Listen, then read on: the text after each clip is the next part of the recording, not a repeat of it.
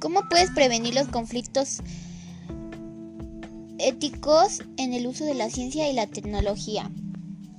Lo que quiere decir, por lo tanto, la ciencia como la tecnología son éticamente neutrales, por eso esta razón que ambas disciplinas pueden utilizarse tanto como para hacer el bien como para hacer el mal, o lo que es lo mismo para curar o para matar, para recuperar o para destruir, o para dar libertad o para hacer una esclavitud.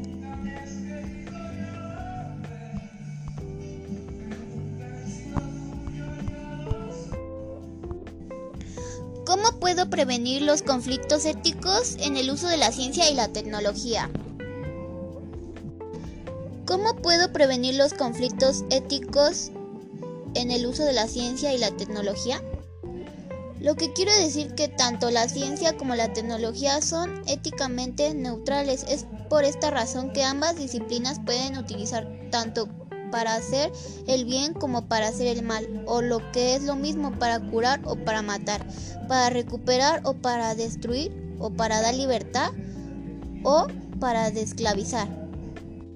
Principales conflictos éticos en el uso de la ciencia y la tecnología. Ciberdelincuencia, uso inadecuado de las redes sociales, fraudes, plagios científico y falta de rigor en la ciencia. Por ejemplo, el ciber, la ciberdelincuencia es el acto que infringe la ley que se comete en uso de la tecnología y la información de comunicación para atacar las redes sociales, sistemas, datos, sitios web y la tecnología para facilitar un delito. Como por ejemplo limpiar los dispositivos USB.